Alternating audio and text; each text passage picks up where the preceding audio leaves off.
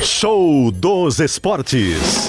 Futebol e bom humor nas noites da Gaúcha. Parceria KTO e Unidos.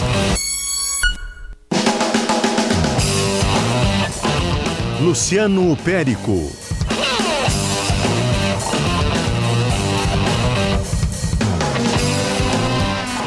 E aí, tudo bem? Boa noite, 8 horas mais 7 minutos. Estamos chegando nesta quinta-feira, 15 de fevereiro de 2024, com o Show dos Esportes. Fechando aí o dia esportivo da Gaúcha, com muita informação, com o jogo rolando do Campeonato Gaúcho, com entrevistas, com interatividade. Enfim, você participa conosco aqui do programa. O Diori está de folga, hoje descansando. E vamos aqui. Eu e você, você e eu, juntinhos, como diria Tim Maia, para trazer aí as informações desta quinta-feira agitada, com reforço chegando, com coletiva de outro reforço, isso pelo lado do Grêmio, o Inter também contratando. Fica ligado que a gente vai passar tudo a limpo para você. Eu começo atualizando Gauchão, bola rolando no centenário, dois minutos de partida. O jogo começaria às oito, atrasou um pouquinho. E temos até agora zero para o Caxias, zero para o São José. Comecinho de partida e a gente vai ficar de olho neste jogo que é importantíssimo aí na ponta de cima da tabela. Quem vencer pode dar um salto e também na briga lá embaixo. Quem perder pode se atrapalhar e o empate talvez não seja o melhor negócio para os dois times. KTO.com, onde a diversão acontece e unidos a casa da Volks na Ipiranga pertinho da PUC. Vamos lá, vamos girar. Tio Bilia, os primeiros destaques do programa. Leite Dálio, leite que combina com o seu momento. Nova Sete Campos Amburana e Nova Vodka Valessa. Beba com moderação e ainda The Comfort Fronteira Hotel, o mais novo conceito de hotelaria lá em Santana do Livramento. Leite Dália, Sete Campos e Vodka Valessa, The Comfort Fronteira Hotel girando as informações e a gente começa com a dupla Grenal. É, novidade no Grêmio hoje, tem confirmação de reforço, tem entrevista de reforço. Felipe Duarte, o principal destaque do Grêmio nesta quinta-feira, Felipe. E uma quinta-feira agitada no Grêmio. O argentino Christian Pavon desembarcou em Porto Alegre e deve ser oficializado amanhã como reforço tricolor. Antes dele, foi a vez de anunciar o lateral esquerdo Mike, que vem do Guarani de Campinas. Quem já está no CT Luiz Carvalho é o centroavante Diego Costa, que foi apresentado e disse precisar de algumas semanas para se condicionar fisicamente, sem garantir presença no Grenal. E para o jogo de sábado contra o Santa Cruz, voltam os titulares. E a dúvida está no ataque, em quem vai ocupar as pontas da equipe de Renato Portaluppi. Muito bem, senhor Felipe Duarte, destaques iniciais do Grêmio. Vamos com o Internacional, que mais importante tivemos de Colorado nesta quinta-feira. Alô, Simon Bianchini. Alô, Lucianinho. O Inter avançou, inclusive com Wesley já em Porto Alegre para reforçar o ataque colorado. Deve assinar contrato por quatro temporadas e já realizou exames médicos para vestir a camisa colorada. Por outro lado, também há avanço em relação a Thiago Maia. Mesmo o Flamengo resistindo, o Inter fez uma nova oferta na casa de 4 milhões de euros para adquirir parte dos direitos econômicos e espera escrever tanto Wesley como Thiago Maia a tempo da disputa do gauchão e o prazo termina nesta sexta-feira no começo da noite. Muito obrigado, Simon Bianchini. Tempo e placar no gauchão, 5 minutos e meio no Estádio Centenário, no Francisco Stedley, 0 Caxias, 0 São José. E a gente vai seguir acompanhando este jogo na noite da Gaúcha. Show dos Esportes tem na produção Camila Nunes e Matheus Leal, na equipe técnica Wilson Vieira, Wilson Vieira, Guilherme Vivian, Guilherme Germano e André Borges, o nosso tio Bilia, ou tio Bilia, participando conosco aqui no nosso WhatsApp 996995218. A galera pode deixar recado e participar aqui, dar o seu toque o seu Plá. Deixa eu abrir aqui o nosso WhatsApp. Ver se ele me ajuda aqui. Atenção. Esse aqui, cadê? Onde estão as mensagens? Aqui. Aqui. Boa noite, Lucianinho. O Palmeiras ofereceu 7 milhões de euros pelos 50% do Maurício ao Inter. Será que sai negócio? ofereceu isso tudo mesmo, Paulo? Paulo do Bonfim que manda o recado. É isso, Simon Bianchini? Prazer te reencontrar ao vivo aqui depois do teu boletim gravado. É Tudo isso? bem? Tu cruzou comigo ali há pouco, tava no telefone, né? Tava falando sobre Ah, isso. eu vi que tu tava num cantinho ali, não quis atrapalhar, né? Não, não. Mas era uma conversa com uma das pessoas envolvidas na situação do Maurício, tá? Ah, o nosso ouvinte tá dizendo que a ESPN falou a ESPN sobre isso. deu. Então, Lucianinho, ah, o que, que eu apurei sobre isso? Ah, realmente. Lembra que o Hendrick fez uma postagem? Sim, até o Maurício foi perguntado seleção. ontem, vocês estavam na zona Sim. mista ali e... Ele, pra- ele saiu pela tangente, brincou brincou, ah, moleque tem 18 anos, 17 anos, enfim. É um interesse que existe realmente do Palmeiras no Maurício. Palmeiras já sinalizou, não fez uma oferta, papel timbrado na mesa do Inter, ah, o antigo fax que a gente falava, não chegou. Acabou tá? o fax, não tem É. mais. Mas assim, sinalizou, ó, se a gente oferecer em torno de 6 milhões de euros, mais o Breno Lopes. A informação da ESPN fala em 7 Fala em milhões Bre- e meio por Isso, 50% por dos direitos 50%, econômicos, é isso. que é o que o Inter tem. Mas a informação que eu tenho é que o Palmeiras sinalizou cerca de 6 milhões de euros, mais o Breno Lopes pro Inter. O Inter recusou. Não E- queremos e- o Breno Lopes Mas por 50 ou daí é, é inteiro por com o Breno? 50%. Ah, E além do Palmeiras, o Bragantino, que também tem um poder de investimento alto para os padrões do futebol brasileiro, também teria interesse. Mas o Inter jamais colocou preço pelo Maurício. Se falou até no Grupo City no começo do ano, mas o Inter tem o desejo de não fazer essa venda nesse momento, esperar a próxima janela de transferências e mais, não vender para outras equipes do futebol brasileiro. sim, tentar vender para o mercado externo. Isso. Bom, mas é um negócio que é um jogador que tem qualidade que, né, Simon, os clubes vão procurar, seja no mercado interno ou externo. Um abraço pro presidente Alessandro Barcelos, que acaba de me retornar a mensagem sobre essa proposta, ou essa suposta proposta do Palmeiras pelo Maurício. Ele me garante que não é verdade. É, porque é o seguinte, lembra da história do Pedro Henrique no Vasco? O presidente Alessandro deu entrevista, acho que naquele dia mesmo, dizendo, olha, o Vasco não chegou, né? Não falou com a gente. É, E tem muitos Foi isso negócios. que o presidente falou e no fim não teve Vasco, né? Acabou indo pro Corinthians. Até evoluir, né, seguinte, é. Até evoluir o negócio, tem muitas conversas. Às vezes ah, vai informação, intermediários, empresários, os próprios jogadores acabam sendo envolvidos.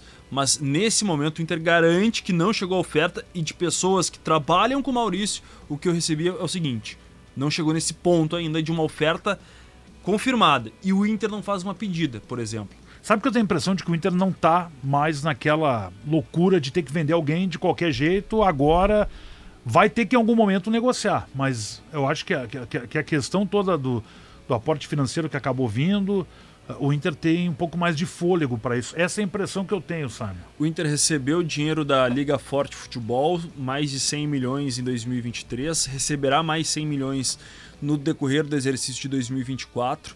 Esse dinheiro né, ajuda bastante. Tem que pagar conta também, né? Esse dinheiro basicamente é para pagar É. contas. O dinheiro que o Inter está investindo em reforços, até eu fiz uma matéria há um mês em GZH, ainda tá lá porque está bem atualizada. O Inter ele fez muitas economias nesses últimos anos, né? O Inter fez a venda do Johnny também que deu uma injeção de recursos e todos os investimentos do Inter nesse momento em, em contratações, por exemplo, ah, Robert Renan que o Inter pagou algo pelo empréstimo, ah, outras contratações, o Borré, o Alário, são negociações que o Inter vai pagar nos próximos meses e próximos anos, né? Nada à vista. Mas o pior momento financeiro o Inter já conseguiu se reequilibrar com o dinheiro da Liga Forte Futebol. Então é uma operação que o Inter trabalhou, sofreu nos últimos anos e a partir desses novos investimentos agora ganhou fôlego para buscar reforços e fazer alguns investimentos, principalmente em atletas, pagando né, salários, Lucianinho, que não estava conseguindo um tempo atrás. Muito bem, Simon. Fica, fica atento aí. O Simon tá sempre atento, né? Qualquer novidade ele volta e nos traz as informações aqui, como entrou agora. Abriu a porta, saiu falando. Simon Bianchini, repórter ultra bem informado, trazendo os destaques do Internacional. Deixa eu atualizar 11 minutos no centenário. Tá 0 a 0 o jogo. Agora o Zeca tem uma falta a seu favor. Achei que ia tentar tocar para a área, mas não foi. A jogada veio pela direita, cruzamento tem perigo. Conseguiu cortar a defesa do Caxias. 0 a 0 e a gente fica no bico desse jogo que é importante na tabela de classificação do Gauchão. Se a produção quiser colocar já o primeiro convidado, tá na hora já, 9, 8 e 16. E a produção fica ali tomando café, conversando, comendo bolo, né? O pessoal gosta de bolo. não oferece, né, tio Bilia? Tem mais isso. Eles estão ali conversando, né? E o tempo do nosso entrevistado tá esperando, tá em casa, lá esperando. Olha o WhatsApp aqui, é o 996995218. Wesley não é uma boa contratação pro Inter. Muito dinheiro em um jogador que erra muito gol. Recado do Volney, lá de São Borja. Sabe que eu nunca fui a São Borja? Mas eu acho uma contratação interessante a do Wesley, meu caro Volney. Eu vou discordar de ti nesta tua opinião, mas a opinião é tua e tu é o dono principal aí, enfim, tu tem todo o direito a dar esta opinião importante. Que loucura, um jogador mediano nunca ganhou nada, esse Maurício. Como é que pode valer 7 milhões de euros? Tá louco. Quem mandou aqui foi o Maurício, que é o tocaio do Maurício do Inter, então que ele citou aqui.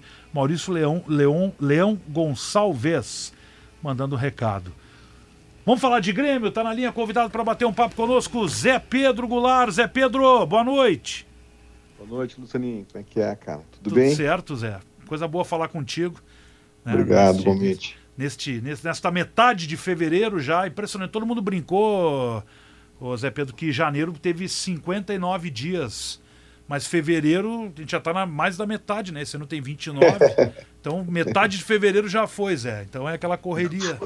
Passou o carnaval, agora, agora voa. Agora, agora, agora começa. Começa. Vamos lá, vamos rumo ao vendaval. Zé, como é que tu analisa as contratações que o Grêmio está fazendo. Né? O Diego Costa hoje foi apresentado, deu sua entrevista. Né? O Pavon chegou a Porto Alegre. O Duqueiroz também, jogador que vai né, estrear, tá trazendo o lateral lá que vem do Guarani. Enfim, o Grêmio tá, tá se mobilizando para tentar botar mais opções para o Renato até amanhã, quando fecha o período de inscrições para o Gauchão. Acho que a gente pode ir por, por partes, enfim, como é que tu analisa? Vou começar pelo Diego Costa aí, que chega né, com toda a sua história, com todo o seu estofo, mas que nas últimas temporadas até teve desempenhos um pouco abaixo. Preciso fazer um pequena, um pequena preâmbulo antes de me permitires, uh, uh, Lucianinho. Eu acho, claro que permito. Acho que hoje em dia, eu acho que tem. Vamos pegar só o Brasil por enquanto, tá? Tem três, três categorias de time, tá? As, a, a, primeira categoria é o time que Estou falando de times grandes, tá? Não, vamos, não, não quero fazer aqui uma, um, sabe, uma grande escala. Uh, categoria do time que tem dinheiro, né? E que pode contratar, pode escolher quem ele vai contratar, né? Ele pode ter dinheiro uh, circunstancialmente, né? Um patrocínio, uma SAF, um, enfim, um aporte específico, ou pode ser um time como o Flamengo, né? Que, ou, Palmeiras, que são times que vêm há algum tempo já uh, potencializando né, o caixa e podendo escolher quem é que vai contratar. O segundo, o segundo uh, time é o time que tem dinheiro, mas não tem uma grande janela, uma grande uh, tradição ainda, né, embora sejam times importantes. Né, o Bahia, esse ano, por exemplo, contratou jogadores importantes, um time que tem a sua torcida no Nordeste, mas não tem a tradição do, do Grêmio, por exemplo, né, do, do São Paulo, do Cruzeiro, esse tipo de, de, de time, né? É, e o terceiro é o time que não tem tanto dinheiro, que tem uma grande janela, uma grande tradição. Acho que o Grêmio, neste momento, Lucianinho, se encontra nessa terceira categoria. Então, quando a gente vai analisar um jogador contratado pelo Grêmio, a gente tem que pensar nisso. O Grêmio tem como escolher o jogador que ele quer. Ele pode ir lá escolher, eu quero pegar, que nem o Flamengo fez, com, uh, com esse jogador que ele tirou do River Plate. Ele pode, o Grêmio pode Cruz, fazer né? isso, o De La Cruz, né? É, quais são os times no Brasil que realmente podem escolher quem eles querem contratar? Certamente o Grêmio não está nessa categoria. Então o Grêmio vai, vai, precisar de duas coisas: um serviço de inteligência especial, né? E um approach uh, eventual em jogadores, uh, colocando aquilo que o Grêmio tem de melhor sua grande janela, sua grande torcida, sua grande tradição, né? A, a digamos assim, a, a, camiseta do Grêmio. O que, significa vestir a camiseta do Grêmio? É claro que isso é subjetivo, Luciano, para muita gente, né? É subjetivo. Então, nesse ponto, eu vejo o Grêmio é, tateando ainda, olhando um pouco, refém um pouco da sua grande conquista que foi o Soares. Refém porque o Grêmio fez aquilo de uma maneira quase. É quase uma mosca branca aquilo, uma coisa que não existe, fortuito. O Grêmio comprou, é como comprar ações de uma empresa na baixa e dá muito certo. Isso é muito raro acontecer, né? Mas ao mesmo tempo muito difícil de se repetir, né? Então o Grêmio refém dessa situação, um time que não tem essa grana toda, tu me pergunta, o que que tu acha do Diego Costa? O que, que tu acha do Soteudo? O que, que tu acha do Pavon? O que, que tu acha do, Queiroz? Olha, não é, não são, não seriam jogadores nem sequer o Soteudo que eu contrataria numa primeira linha se eu pudesse escolher. Se eu tivesse naquela situação que eu falei antes, um time que pode escolher quem vai contratar. Eu não pegaria nenhum desses jogadores. Nas circunstâncias do Grêmio, né, eu acho que pode estar certa essa química. Acho que toda a contratação é uma aposta, mas no caso do Grêmio é uma aposta um pouco maior. Né? Porque nós estamos pensando em jogadores que são jogadores que não estavam dando certo no último momento né? Nem sequer o Soteudo, que muita gente fala, que arrasou, que veio, etc. A amostragem do Soteudo no Grêmio ainda é pequena, né? Com times pequenos. Eu, eu acho um jogador bom tecnicamente, tudo mais, mas ainda a gente não viu o time armado jogando uma Libertadores, jogando com jogadores fortes, altos, etc. Um outro tipo de competição, né? Então, todas as todas as contratações são apostas. Mesmo as melhores são apostas. Né? O Messi não deu certo no Paris Saint-Germain. Né? Não dá para dizer que ele deu certo. Ele nunca foi o jogador que se esperava, esperava que ele fosse. Uh, né? é, é, difícil, é uma, eu sei que é uma frase muito categórica, mas não, não foi aquele jogador que, né, que se esperou um dia que, que, que o próprio né, trio, uh, grande trio, Mbappé, Neymar e Messi no, no PSG, por outras questões do time, por outras circunstâncias. Então, eu eu sou esperançoso, no sentido de que eu vejo biografia nesses jogadores. Biografia é uma coisa importante, né? Mas sim, eu me coloco também com o pé atrás para saber, para ver, para crer, né? E, e, uma outra coisa que eu queria também dizer nesse início, eu não sei se falei demais, me desculpe. Não, um pouco aqui. eu acho que é importante o embasamento às 10, aí, tranquilo. Estou empolgado. Eu sou um cara que eu gosto do, do, do Brum, eu gosto da gestão dele, eu gosto da gestão do Guerra. Eu acho que são caras esclarecidos, eles conseguem falar, eles conseguem explicar o que eles estão pensando. Eles não vão acertar todos, especialmente o Brum. Foi muito criticado por amigos meus, pessoas próximas. Ah, porque, ah, porque isso, porque aquilo. Eu acho que é um cara interessante, inteligente, é, é, cheio de boas ideias no Grêmio, sabe? Ele não vai acertar todas, impossível. Mas eu gostei da entrevista dele hoje, já gostei das outras. Eu acho que ele consegue explicar as razões pelas quais o Grêmio está é, é, na situação que ele está, né? E vamos ver. Eu estou, digamos, levemente esperançoso e levemente preocupado ao mesmo tempo. Bem, eu acho que tu faz um embasamento, olha, por isso que é bom te ouvir, né? Por isso que a gente te convida para participar do programa. Obrigado. Porque a gente precisa de luzes no programa, a gente precisa de ideias, a gente precisa de pessoas que desenvolvam raciocínios, que tragam aí para os nossos ouvintes questões importantes para a gente pensar junto, né? Que a gente está aqui Sim. conversando e pensando junto.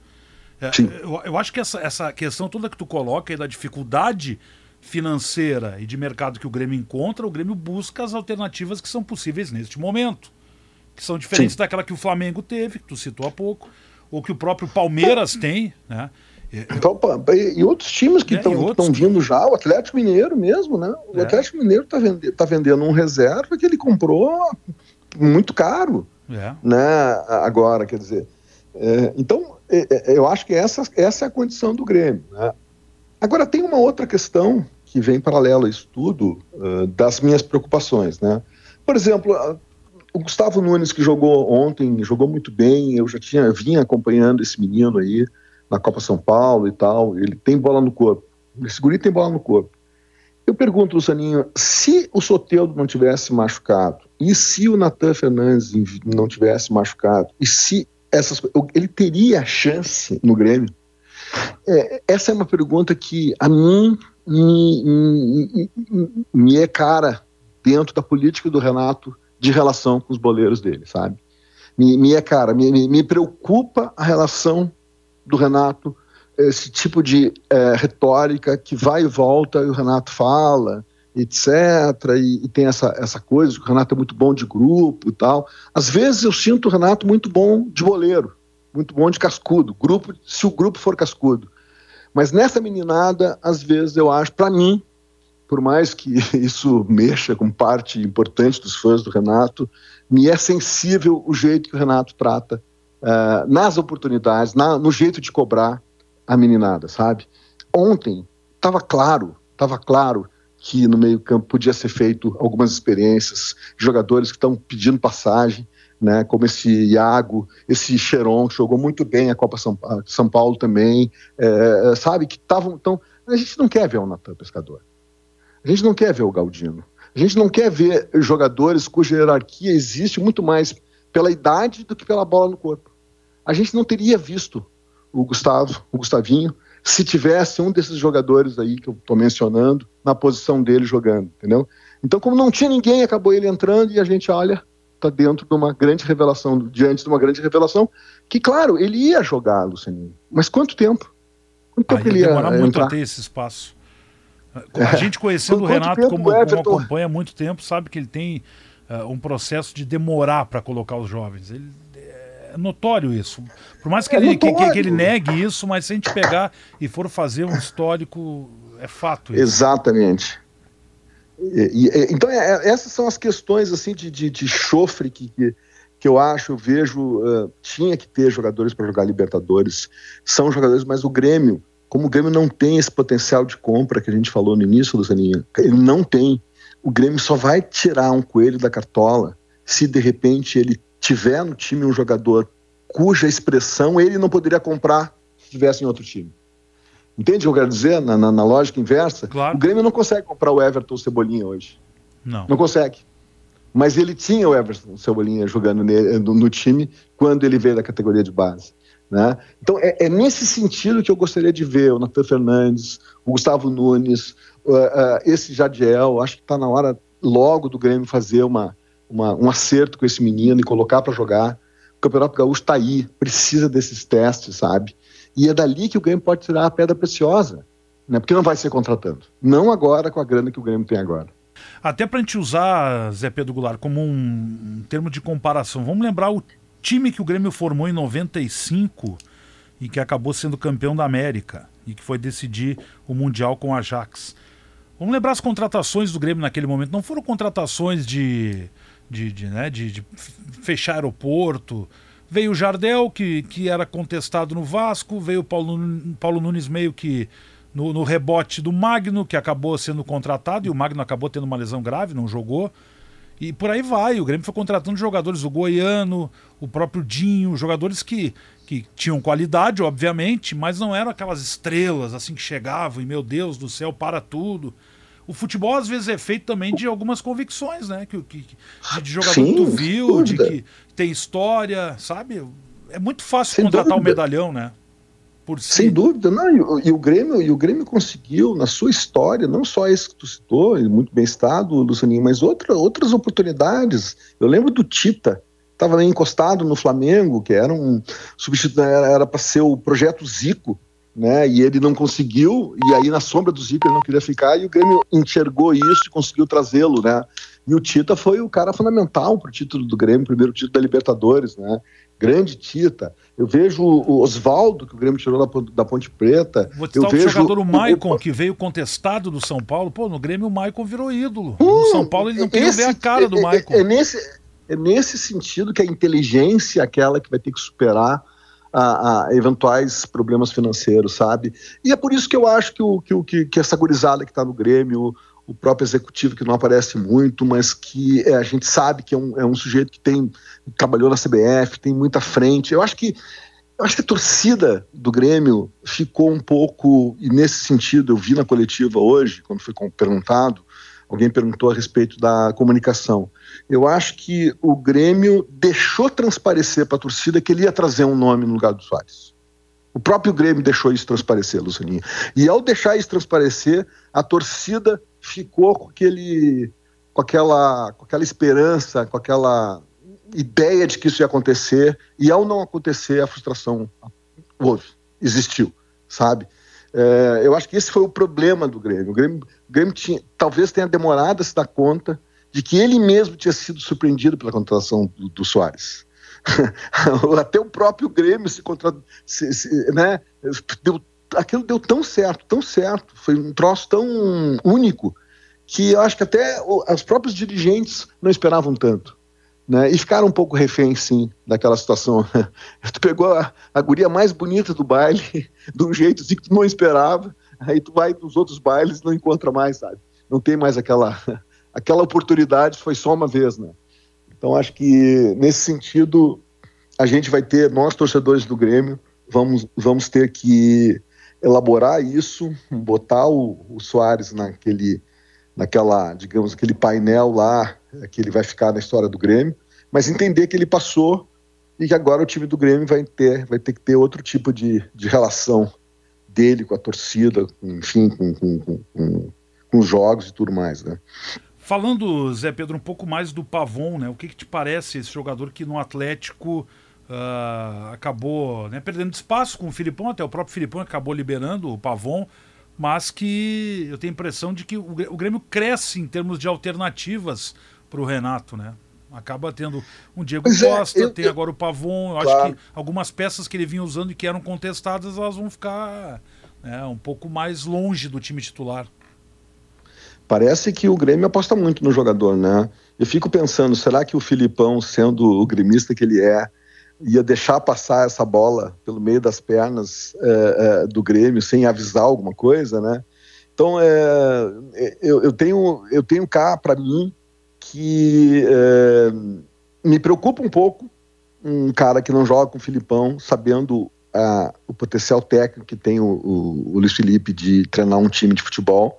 Me preocupa um cara que não joga com ele, sabe? Mas também é, eu lembro que o, que o Felipe tem algumas vezes, ele pega uns jogadores assim, não, não, não se acerta com ele e, e, e daí não adianta.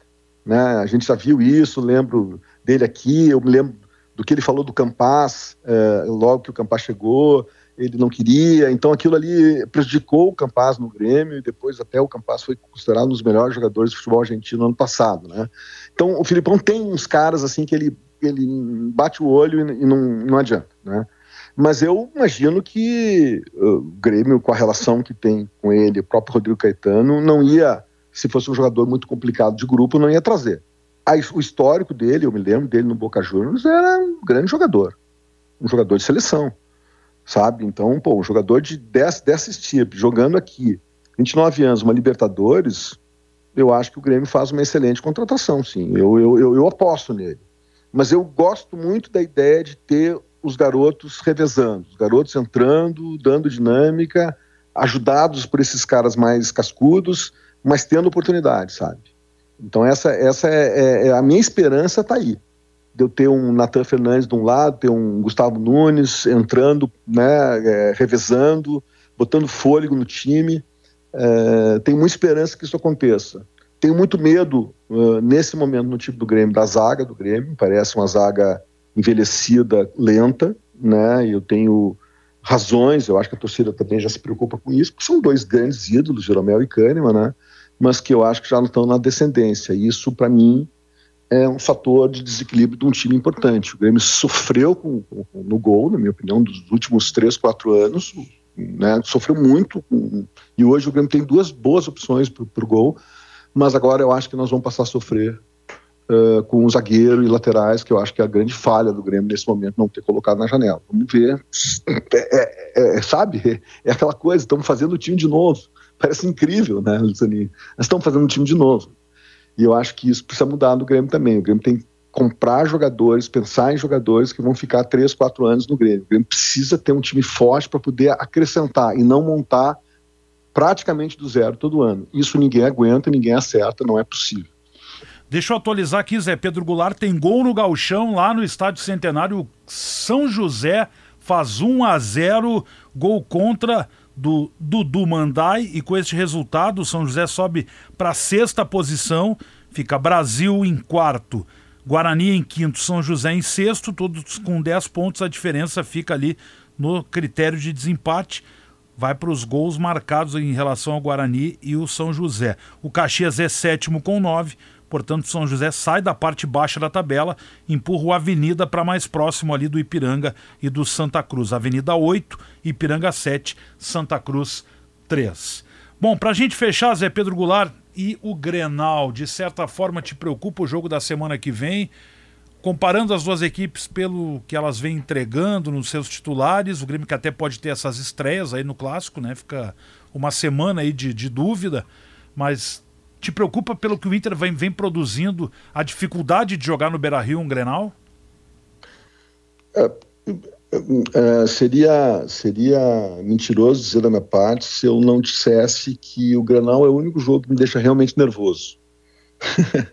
não adianta estar tá lá dentro do meu DNA de, de, de criança para cá, sabe? Cada vez que tinha aqueles domingos de Grenal, e eu sofri muito nos anos 70, né? justamente na minha, no momento em que eu, menino, né? aquela coisa da formação do caráter do sujeito, não era fácil chegar no colégio na segunda-feira. E então eu não posso negar que o Grenal é um jogo intimidador para o torcedor.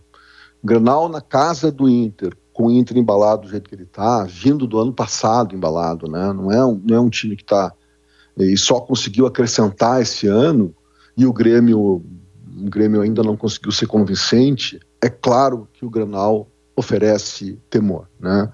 Uh, eu, por outro lado, eu tenho certeza que, que o Renato, né, e os jogadores e o Grêmio estão sabendo disso, né? E eu espero que já estejam pensando. Eu acho que um pouco do do, do jogo de sábado vai ser um, um, um time já preparando para o Granal. Vai ser um time pensando no Granal. O time que o Renato for escalar já vai ser o time que eu acho que ele vai colocar em campo uh, no outro final de semana. Não acho que o Diego Costa, pela entrevista dele, vai jogar. Acho que o Grêmio vai preservar ele desse Grenal. Tem condições, um cara que não estava sequer é, num clube, né? Ele estava treinando em academia. Acho que o Grêmio não vai, não vai é, arriscar botar ele nesse jogo, né? E, e, eu acho sim, é um, é um, é um, jogo é um jogo de transição difícil para o Grêmio. O Grêmio não pode ir, ir, ir para um Grenal é, faceiro, etc. Vai ter que se cuidar muito para poder sim, aí sim, uh, de repente ganhar fôlego para os granais que vão entrar depois no quadrangular, né? Se chegarem lá. Uh, e aí sim fazer um enfrentamento justo com o Internacional. Mas nesse momento a Gangorra está. Um abraço pro meu querido Lauro Quadros. Laurinho a Gangorra Quadros. Tá, lá em Capão nos ah, ouvindo. Tá lá em Capão nos ouvindo, grande Lauro. Mas a Gangorra tá, tá muito.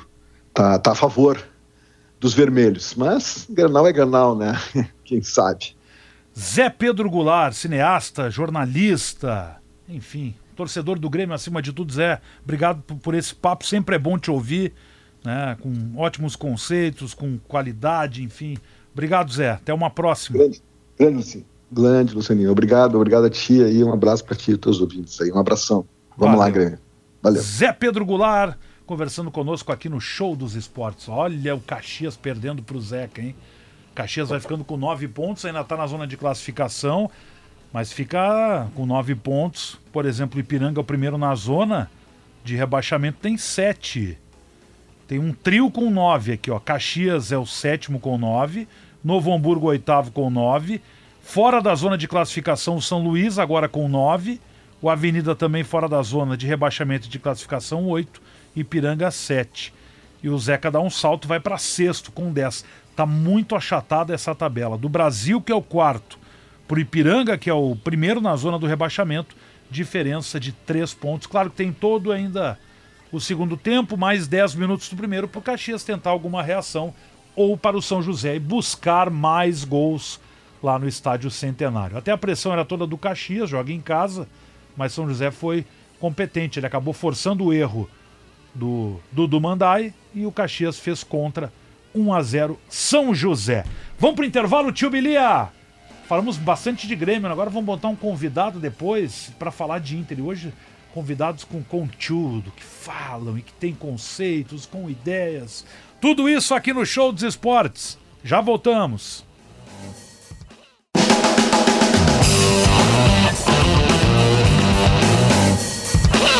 Volta, faltando 16 minutos para as 9. Show dos Esportes de KTO.com e Unidos Agora vamos falar de Inter no programa com ele, escritor, jornalista e acima de tudo coloradaço, Fabrício Carpinejar. Carpinejar, seja bem-vindo ao show, boa noite. Lucianinho, que alegria, que, que honra poder dividir palavras, conversas com você. Que Me bom. fale, eu fico o que, feliz. que tá achando do nosso Inter agora? Pá, a gente transmitiu o jogo ontem. Deixa eu te dizer, então, a gente transmitiu o jogo ontem no GE. Globo e lá no YouTube de GZH. E o negócio que eu falei bastante na transmissão, e o Maurício Saraiva, que estava comigo também, Carpinejar, é que o Inter ele tá com uma base de time. Tu vê que tem um alicerce importante ali de uma construção que pode ser um palacete lá. Quem sabe Pode na frente. ser. Né? Mas o, O- alicerce tu vê que tá bem, sendo bem feito. Quem assistiu o Inter e Brasil de Pelotas, o Brasil de Pelotas não é uma barbada, está em quarto lugar no campeonato. Não é um time qualquer. Ele está entre os primeiros e permanece entre os primeiros que o Caxias está empatando, né? É, não, o Caxias até tomou um gol, tá 1x0. O Zeca estão os três com Aí, ó. 10 pontos ali. Brasil, Guarani e São José. O Brasil, pelos critérios, é o quarto. Perfeito. O Inter, ele está com um toque de bola avassalador, com as suas linhas altas. É tudo que a gente não conseguiu fazer no ano passado. Com competência, com ritmo, uma pressão que se manteve intacta no primeiro e no segundo tempo. É quase como um losango. Não tem como escapar. A posse de bola do Inter é algo indescritível. A gente ficou com 75, 80% de posse de bola. A bola sempre voltava para o Inter. E, e algo que eu acho que é realmente um destaque neste ano é o Bruno Henrique. Sabe que eu ia te perguntar especificamente sobre ele, Carpinejar? Agora ele está retomando seu tempo do Palmeiras. Uma exibição exuberante. O que, que foi o lançamento para o terceiro gol? É. a facilidade. O quanto que nós estamos conseguindo não ficar mais dependentes do Alan Patrick. Bruno Henrique está realizando lançamentos de Alan Patrick. É, ele, Se- ele, ele nos, Melhor- nos dois jogos últimos, pelo menos, né? Contra o Santa Cruz e depois ontem, é impressionante isso, assim, da, É, ou qualidade seja, do se man- passe dele, né? Se manter essa performance, o Arangues, o Bruno Henrique, o Alan Patrick, a gente tem um meio que uma muralha. É uma muralha. Vai servir o Wanderson, o Ener Valência, o Alário. é, isso sem, sem pensar no Maurício. É, é agora uma composição de forças que a gente vai ter realmente reservas de luxo. É, é naquilo que certa vez o Cudê mesmo reclamou no Inter, né, Carpinejar? Dessa vez é o contrário, ele não pode reclamar, porque ele tem um time titular, mas ele tem peças que ele está agregando aí que ele pode utilizar. Para ter uma ideia, o Maurício, que chegou ontem, ele não havia nem treinado com os companheiros, porque ele estava na seleção olímpica. Ele tá- estava fora de ritmo. É, e- e- mas, mas ele até que acho, acho que ele entrou no jogo se movimentando bem, enfim, porque ele é jovem, ele tem né, a questão física não, não tem grandes problemas, mas é um jogador que eu ia te perguntar isso. Alguém vai ter que sobrar nessa turma aí. O Maurício ele entra com o tempo para ser esse titular e o Alário acaba sobrando. Como é que tu montaria esse E Inter ainda tem- ideal do meio para frente? A questão é que o Inter está se sedimentando e ainda vai vir o Boré para mudar tudo de novo. E não sei mais aí o que fazer. Vai ser aquele problema bom para o eu- Assim, eu gosto do Alário. Entendeu? Funcionou muito bem ontem. E não somente funcionou porque ele fez seu primeiro gol e desencantou. Funcionou porque ele protege a bola protege a bola para o arremate de trás. E isso facilita muito para o Wanderson, para o Alan Patrick. O Ener Valência não é alguém que chuta de longe. Mas não sei se eu não manteria com o Novo Hamburgo o Alário. É, essa é uma opção né, que, que, que o Cudê talvez tenha que pensar. Ele tem alternado, né? Botado o time titular, dando uma descansada. Só que não vai ter jogo no meio da semana que vem. Não, não. Só tem o que Grenal usar depois, o titular. né? Até porque o Inter agora ele precisa eh, fortalecer essa vantagem. Ele A tem vantagem faz de muita vantagem, né? diferença. É, faz muita diferença no mando de campo. É. E diria que a vantagem decide o campeonato. Ah, sempre jogar em casa, o último jogo é. Eu, eu não sei. Decide o campeonato. O Fernando Carvalho é um partidário de que sempre fala isso, né? De que é melhor jogar primeiro ah, em casa e depois decidir fora. Eu não consigo concordar com isso. Eu não, eu não entendo. É, eu acho que sempre é melhor jogar a última na tua casa, não na casa do rival, né? Mas enfim. Isso é uma cruzada É. quixotesca do, É. do Carvalho. que gosta do pior e melhor, entendeu? É. Do mais difícil. O, o mais difícil é o estimulante. Mas assim, eu não abriria a mão do Alário, aproveitaria a estrela, sabe? Agora que ele pegou embalo, não deixe no banco. Que o Inter tem essa mania também. Não é que o jogador brilha, põe no banco. Ano passado o Pedro Henrique era o artilheiro e o Mano Menezes botou no banco. Ninguém entendia. e deu no que deu, né? É, E o Pedro Henrique realmente, infelizmente, sobrou. é, foi embora. Ele não, ele não conseguiu repetir as mesmas exibições.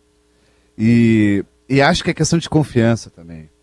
Acho que o Pedro Henrique não fazia mais a mesma contribuição para esse esquema tático do Cudê.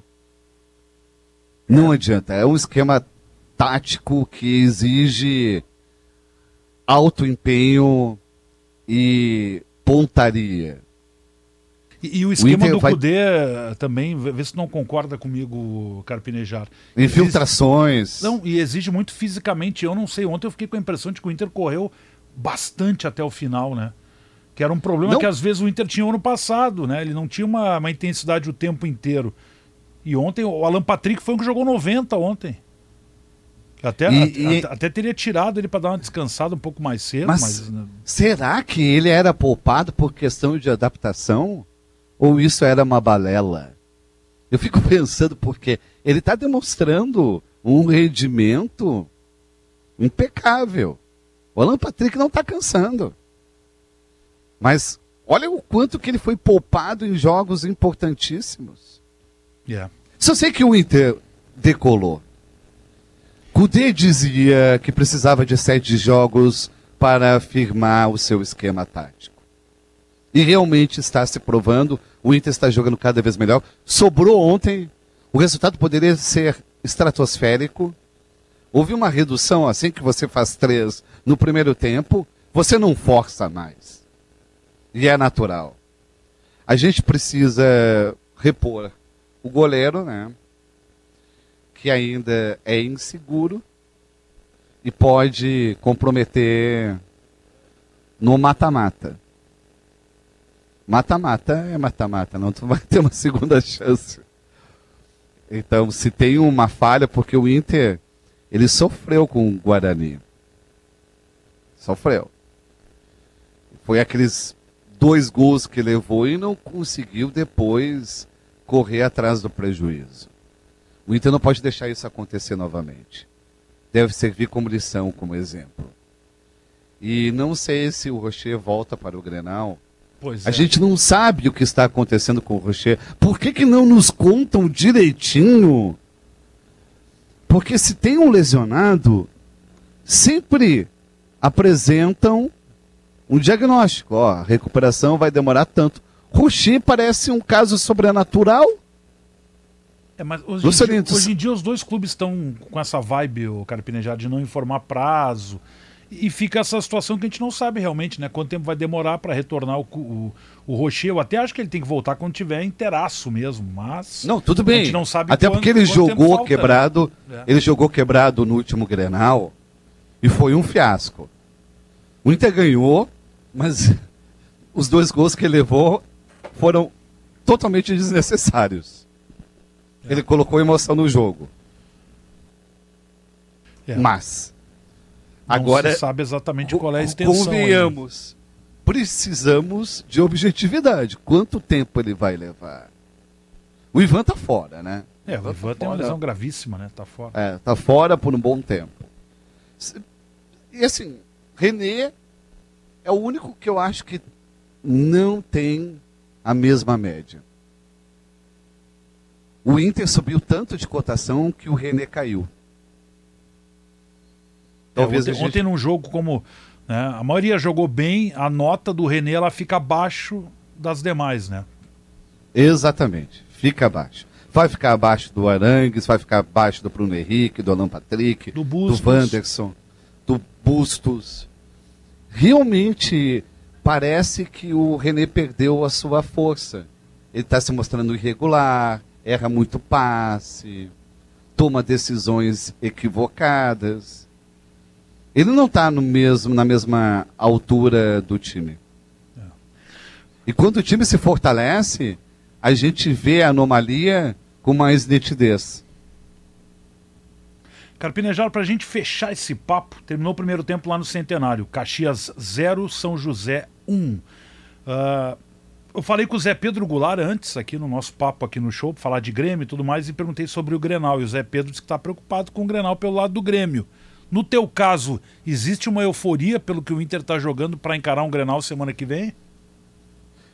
Eu posso dizer que fazia muito tempo que eu não via uma pré-temporada tão positiva e tão promissora. Talvez há quatro anos. E isso é um diferencial. O Inter está levando a sério o campeonato regional. Os jogadores do Inter estão com sangue nos olhos. Ontem jogaram contra o Brasil de Pelotas como se fosse sul-americana com sangue nos olhos. O Grêmio, pelo contrário, parece desleixado, relaxado. Renato não viaja junto. É, é são atmosferas absolutamente diferentes. O que eu posso acreditar, não existe favorito no Grenal. Mas por justiça, o Inter é muito melhor. É, eu, eu, gosto, eu, gosto, de um termo que é o seguinte, cara Penejado. Eu também não gosto de favoritismo, eu gosto de momento. Quem é que está no melhor momento? Inter. É, porque favoritismo é muito relativo. E, e, e, a gente também precisa levar isso em consideração. Ah, porque no Grenal começa toda aquela guerra fria, ah, aquele diz que diz, não, o Grêmio é melhor, não, o Inter é melhor, não. Ninguém assume a sua grandeza de momento. E acho que está na hora do Inter assumir. O Inter levou muito toco já do Grêmio. Acabou. Tem que acabar. Tem que acabar. Esse campeonato tem que ser do Inter. Acabou. A direção colorada não pode pensar diferente. O vestiário não pode pensar diferente. É questão de honra. Não dá. Logo mais eles estão com octa. Que isso? É piada. Quanto tempo o Inter não participa de uma final do Gauchão? Essa questão do Octa é interessante. O Grêmio, se ganhar este ano, é hepta. Imagina o tamanho Aí... que fica o campeonato do ano que vem, porque daí o Grêmio teria a chance de atingir a, a maior série do Inter, que é exatamente, o campeonato. Que, que é lendário. Algo que o Inter deve pensar, e eu, se fosse da direção colorada, colocaria isso até o, hoje, o Inter é o maior vencedor de gauchões e o Inter é o maior vencedor de granais. Ou seja, o Grêmio, há mais de cinco décadas, não consegue reverter essa vantagem. Existe uma supremacia histórica do Inter que ninguém tira. A gente vai deixar agora isso acontecer? Não, né? Carpinejar vai bater em seguida o sinal das nove. Eu não sou um macedão, mas vou chamar o intervalo e a hora certa aqui, Carpinejar. Obrigado por conversar conosco aqui, compartilhar oh, as suas honra. ideias, enfim, é sempre bom te ouvir. Um grande abraço. Valeu, grande abraço. Sei que o Carpinejar está viajando aí, mesmo assim achou uma brechinha para conversar conosco aqui no show. Um abraço, Carpinejar. Bom restante de semana aí. Um minutinho para as nove, fim de papo lá no Centenário, então estamos no intervalo. 1 a 0 para o Zeca, gol contra marcado pelo Dudu Mandai. E depois das nove, a gente vai girar os destaques aqui, eu vou atualizar a classificação em detalhes. O que eu digo para a chavantada que está me acompanhando é que no momento o Brasil não perde posição na tabela. Vai se mantendo ali no quarto lugar. Mas depois eu vou esmiuçar tudo isso na volta do Notícia na hora certa. Vou ali tomar um café com a Camila Nunes, que ela vai pagar um café hoje da máquina. Ah, tinha uma máquina que uma vez botaram aqui, eu botei uns créditos, levaram a máquina embora e nunca mais vi o tio Billy. Aquele café eu perdi. Perdi 10 pila. Vamos pro intervalo, hora certa, e a gente já volta.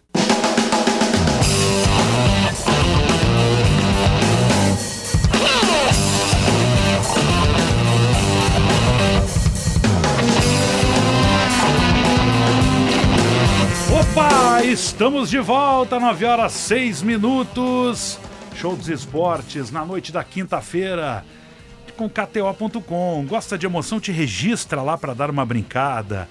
Ou se tiver faltando emoção, então acessa KTO.com, faça teu cadastro e divirta-se com as probabilidades. KTO.com, onde a diversão acontece, o site é só para maiores de 18 anos. Jogue com responsabilidade. Unidos à Casa da Volks na Ipiranga, pertinho da PUC. Vamos girar os destaques das nove. Sempre a dupla Grenal de Santa Clara, seu churrasco pede queijo coalho Santa Clara. CERS Unir Ideias Move o Futuro e Elevato. Você sabe, né? Bloco de casa Elevato, diversos combos de produtos com condições especiais de pagamento neste carnaval. Aproveite, Elevato! Vamos girar? Destaques da dupla Grenal, Felipe Duarte mais Inter, Felipe. Ah, perdão, troquei tudo, tio Bilia. Grêmio é Felipe Duarte. Vamos, Felipe. Uma quinta-feira muito agitada, com os dirigentes do Grêmio correndo contra o tempo para acelerar o processo de contratações e de inscrições do Campeonato Gaúcho, que encerra nesta sexta-feira. Hoje foi a vez de anunciar Mike, lateral esquerdo, que vem do Guarani de Campinas. Ainda não chegou em Porto Alegre, mas foi feito o anúncio de um contrato até 2026. Portanto, três temporadas assinando contrato, sendo comprado junto à equipe paulista, jogador de 24 anos. Quem desembarcou em Porto Alegre, mas será anunciado amanhã, é o atacante Christian Pavon, 28 anos, vem também sendo comprado junto ao Atlético Mineiro, desembarcou em Porto Alegre hoje à tarde, estivemos no aeroporto Salgado Filho para acompanhar essa chegada, mas o atacante passou por um portão ao lado e foi direto para o CT Luiz Carvalho, onde realizará exames médicos para ser oficializado como reforço tricolor.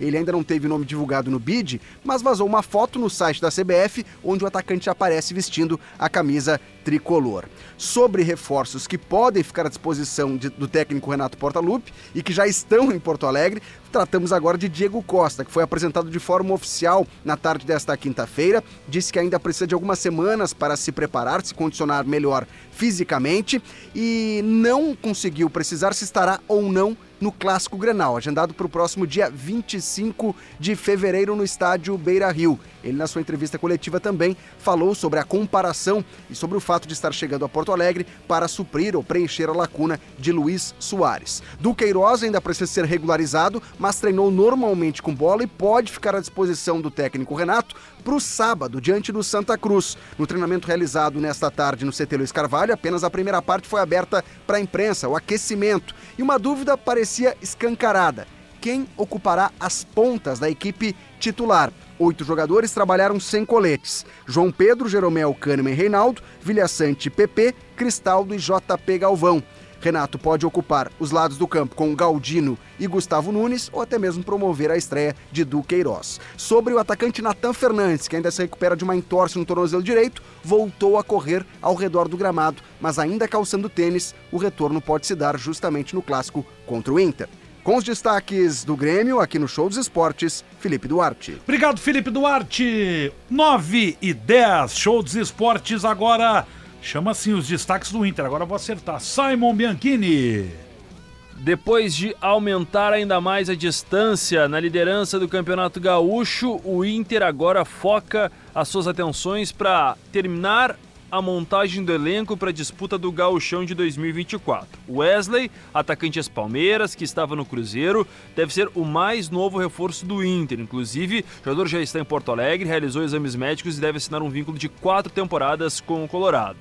Thiago Maia, também um avanço importante. O Inter chegou a um valor que satisfaz o Flamengo. Entretanto, ainda não viu a liberação para esse jogador ser o novo reforço do Internacional, mas as partes seguem conversando e é uma sinalização positiva para que o Thiago Maia e o Wesley estejam no bid inscritos a tempo para o Inter tê-los no Campeonato Gaúcho deste ano. Prazo termina nessa sexta-feira, às 7 horas da noite, porque ambos precisam estar inscritos e regularizados no BID da CBF e os nomes homologados dentro da lista de inscritos do Gauchão de 2024. O Inter também analisa como positivas as atuações de Bustos em 2024 e nos dois últimos anos, e por isso analisa antecipar a renovação desse jogador, que vem agradando, já tem mais de 100 jogos com a camisa colorada. Em relação à preparação para enfrentar o Novo Hamburgo, o time, se vai ser titular ou misto, vai ficar para os próximos dias, já que Cudê hoje treinou apenas os reservas. Igor Gomes e o Gumalo voltam a ficar à disposição depois de problemas musculares. Hoje também a Procuradoria do TJD ofereceu denúncias contra Eduardo Cudê e Luiz Adriano, ambos expulsos no duelo de domingo contra o São José. Cudê pode pegar até seis jogos de suspensão, já o centroavante, três. Mas julgamento deve ocorrer somente depois do Grenal, que está previsto para o dia 25 deste mês. Obrigado, Simon Bianchini. Bom, deixa eu atualizar, vai começar em seguida o segundo tempo lá no Centenário em Caxias do Sul. O Caxias vai perdendo 1 a 0 São José. Como é que fica a tabela? Inter 19, Grêmio 17, Juventude 14. Aí é uma turma que está de bem com a vida, que não tem nenhum risco, que está tranquilo na zona de classificação. Estão tranquilos todos na zona de classificação. A partir daí, tudo pode acontecer. Uma gincana. O Brasil é o quarto com 10, o Guarani também tem 10, é o quinto. E o São José, com a vitória, está indo para a sexta posição com 10. O Caxias está perdendo, cai na tabela, tem 9 pontos, é o sétimo. Fechando a zona de classificação, Novo Hamburgo com 9. Quem está se dando mal com este resultado também é o São Luís, que estava dentro do G8, é o nono colocado com 9. Avenida, fora da zona de classificação e fora do Z2, tem 8. Ipiranga, dentro da zona do rebaixamento, 7. Santa Cruz Lanterna, 3. Detalhe, Carol Freitas, que está aqui comigo no estúdio.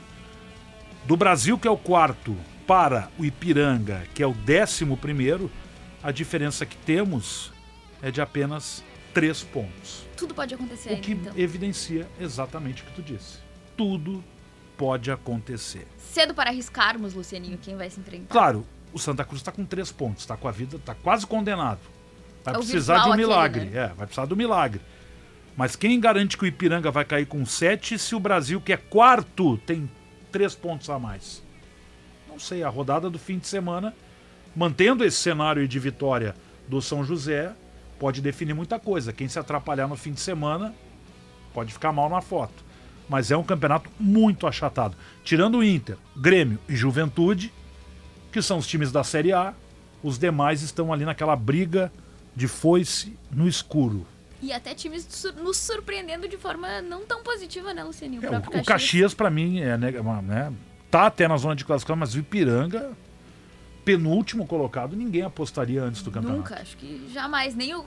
Acho que a gente falaria antes do campeonato que Caxias e Ipiranga estariam É. ali em cima, né? Junto com o Juventude entre os times do interior. Eu acho que os três primeiros ali, enfim, Inter, Grêmio e Juventude, não nessa ordem, podia ser uma ordem diferente. Acho que tá, tá bem, são os três que a gente imaginaria que estariam no topo. Mas o Guarani, por exemplo, que a gente vai conversar daqui a pouco com o Tato Moreira, presidente do Guarani, é uma surpresa estar em quinto. Mas é, uma, mas é uma vantagem ali por enquanto que ela não é tão folgada, são três pontos. É o tudo pode acontecer que a gente É o tava tudo pode antes, né, acontecer. Lucianinho? e outra coisa, o saldo de gols ele vai ser um balizador muito importante. E eu tô vendo que tem uma turma aqui que tem o mesmo saldo. Olha aqui, ó. Guarani menos 2, São José menos 2, Caxias menos 2. A gente vai para outro critério, gols marcados. Ou seja, é importante esse quesito agora. O de vitórias, óbvio que é o primeiro, mas quando tem essa diferença pequena de pontos, as vitórias elas não acabam não, não, não surtindo efeito para decidir posição. Então, minha amiga Carol Freitas, façam, Vamos nos preparar, Lucianinho. façam suas aí. apostas. Mas eu quero saber do futebol feminino, do resenha das gurias. O que, que nos traz aí, além da tua opinião sobre a tabela que fizemos aqui, o cálculo matemático, mas o que, que tu nos traz mais aí, Carol? Bom, Lucianinho, como a gente sabe, né, as gurias profissionais estão se preparando para o Brasileirão Feminino, então a competição se inicia no próximo mês. Por enquanto, a base só da dupla Grenal está em campo. As gurias gremistas venceram ontem a Ferroviária por 4 a 1 A Ferroviária, que é uma potência também na base. Então, uma grande vitória das gurias gremistas. E as gurias coloradas também venceram um time que é bem forte no feminino, também de goleado. Então, fizeram 6 a 2 no Santos. Os dois times 100%. As sereias da Vila? Nas sereias da Vila.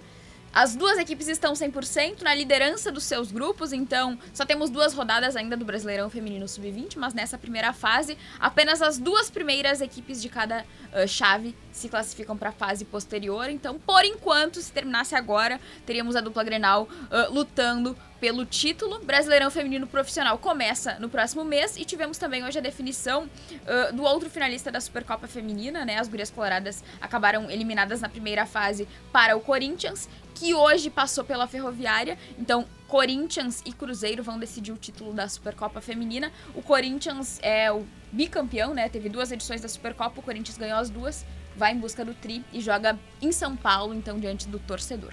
Carol, amanhã tem, né? Sendo preparado um novo episódio do Resenha das Gurias. Isso né? mesmo. Amanhã a gente vai gravar, eu e a Valéria Possamay, com a Thaisa Passos, que é a nova técnica das gurias gremistas. Tô curioso vem, pra ouvir ela. Vem justamente do Corinthians, Lucianinho, ela treinava as categorias sub-17 e sub-20, da base das Brabas. Então nós vamos ouvi-la pela primeira vez, falar sobre a projeção dela para essa temporada, o que, que ela já viu no elenco do Grêmio, o que, que a torcida também pode esperar deste ano de 2024 para as gurias. Ba muitas perguntas temos para ela, então espero que a galera também acompanhe acompanhe amanhã no Spotify, no SoundCloud, onde quiser. Outra pergunta, Carol, antes de tu ir embora, que é o seguinte: uh, essa decisão da Supercopa, quem é que chega mais forte? O eu, Corinthians? Eu acho que o Corinthians teve um caminho mais difícil, né, Lucianinho? Uh, a Supercopa é sorteio, então foram definidos por sorteio os confrontos, mas o Corinthians ficou de, uma, de um lado da chave em que pegou o Inter na primeira fase e, e depois pegou a Ferroviária, é. que tinha eliminado o Flamengo. Então eram quatro times muito fortes e tidos ali, né, com um certo favoritismo para esse título da Supercopa. Do outro lado da chave, o Cruzeiro teve um caminho menos complexo, né, para chegar na final, mas é um Cruzeiro treinado pelo Jonas Urias, que é o trek, que era o técnico da seleção brasileira sub-20, então ele fez um grande trabalho com a seleção brasileira sub-20. Tem alguns nomes nesse, nesse time do Cruzeiro que a gente conhece, a Bianca Brasil, por exemplo, que já jogou pelo Inter, a Límpia Fretes, que é uma guria que chegou a ser sondada no Grêmio nessa temporada, a Fabiola Sandoval, que estava no Inter no ano passado. Muito boa então, jogadora, né? É um time do Cruzeiro que acho que vai não vai ser tão fácil assim pro Corinthians não. Acho que o Jonas é um bom técnico, tem boas peças e a gente pode ter um baita jogo agora no domingo. Mas o Corinthians, como sempre, é favorito, né, Lucianinho? É e o horário vai ser naquele horário terrível de manhã o jogo. A, a expectativa é. é. que seja de manhã para. Tomara que não esteja com o calor que tivemos em Porto Alegre na, na, na semana passada, né? Aquele era desumano aquele horário. É. E hoje também o jogo não foi num horário muito bom, no é, meio da tarde. tarde, né? Mas tinha quase 10 mil torcedores é. acompanhando o jogo das gurias, então. A é, torcida mesmo assim deu um jeito de ir lá O horário assistir. a gente entende, tá? A TV tem que escolher o horário onde ela possa transmitir, ok. Mas a gente sabe que dependendo da região do país, esse horário, ele fisicamente ele destrói com o jogo. Até a Portilho é falou domingo, isso hoje, né? né? Hoje, depois do jogo, a Gabi Portilho, uh, do Corinthians, atacante do Corinthians, falou a respeito disso, que o futebol feminino não é um favor. Então não, não tem que fazer as coisas apenas pela necessidade, como se estivesse fazendo uma caridade pelo futebol feminino. Não. É, a torcida do Corinthians, tipo, inclusive. Bota nesse horário porque. É, tô fazendo um favor aqui para as meninas e tal. Não, não é assim que acontece. Então, é, ela usou esse espaço também pra dizer que, pô, o Corinthians é uma potência e a torcida tá sempre abraçando, então merecia um pouco, um pouco mais de, de cuidado, né? Agora, o torcedor vai poder assistir a final, como é no domingo, mesmo saindo num horário não tão bom, né? 10 e meia da manhã. Acredito que vamos ter um público bem Uh, ah, eu acho que sim. Expressivo. Torcer para que o clima ajude. Eu acho que esse, que esse é o grande detalhe, quente, que não, não, esteja tão, tão quente.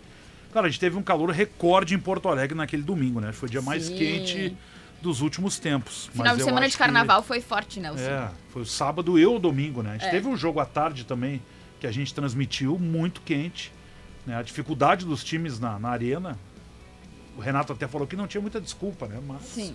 o calor ele acaba interferindo mais para os dois lados. Né? Sim, né? Até pra, se até para viver calor, imagina é. você nem correr ali, é, ó. Vai correr naquele sol às, às tá 10 e meia da manhã, tá louco? Mas futebol feminino sempre para KTO.com, onde a diversão acontece, e folia de matrículas Unila Sale. Aproveite os descontos e inscreva-se. Obrigado, Carol Valeu, Freitas. Lucianinho. Sempre é bom esse papo aqui no show. Venha mais vezes aqui. Larga Pode aquela redação e vem para cá. 9h20. Bom, atualizando, ó. 7 minutos e meio, centenário vai dando Zeca. Um para o São José, zero para o Caxias. É, o Caxias fez aquela campanha, ganhou do Grêmio na largada, depois o Caxias é montanha russa, né? Sobe, desce e vai perdendo em casa o time Grenal. O Zeca vai ganhando, vai subindo na tabela e temos Inter, Grêmio, Juventude, Brasil, Guarani, São José, Caxias e Novo Hamburgo, os oito classificados. Hipoteticamente teríamos, ó, Inter contra Noia, Grêmio e Caxias, Juventude e Zeca, Brasil e Guarani, hein? Pá, que jogo esse. Seria do Bento Freitas, né? O Brasil tem a vantagem ali nos critérios. Tá louco. Isso aqui para mexer com a metade sul e fronteira ali, pegar fogo. 921. Vamos com destaque olímpico. Matheus Leal para KTO e Tramontina, Matheus. Boa noite, Lucininho, Boa e a noite. todos que estão conosco aqui no Show dos Esportes. Em duelo válido pelas quartas de final de duplas do ATP 250 de Buenos Aires, o brasileiro Rafael Matos e o colombiano Nicolás Barrientos venceram os espanhóis Roberto Carbajes e Raul Antoni nesta quinta-feira. Com um duplo 6-1 em apenas 49 minutos, os sul-americanos se garantiram na semifinal do torneio arge- argentino.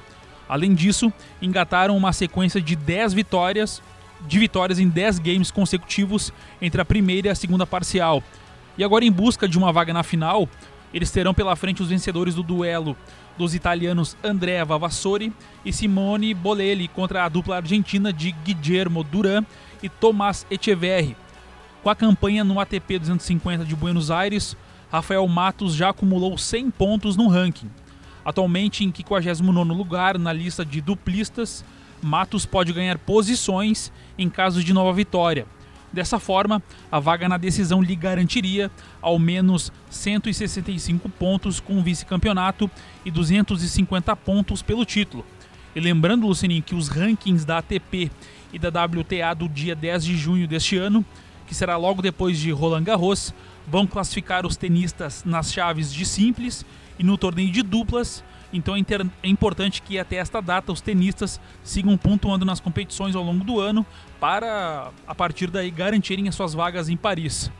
O destaque olímpico aqui na Gaúcha tem oferecimento de KTO.com, onde a diversão acontece, e Tramontina, o prazer de fazer bonito. Obrigado, Matheus. Tudo sobre os esportes americanos você encontra no Primecast, o podcast da Gaúcha e de GZH, que fala sobre as últimas notícias, analisa o que acontece no futebol americano e no basquete. Ouça o Primecast no Spotify e nas principais plataformas de áudio.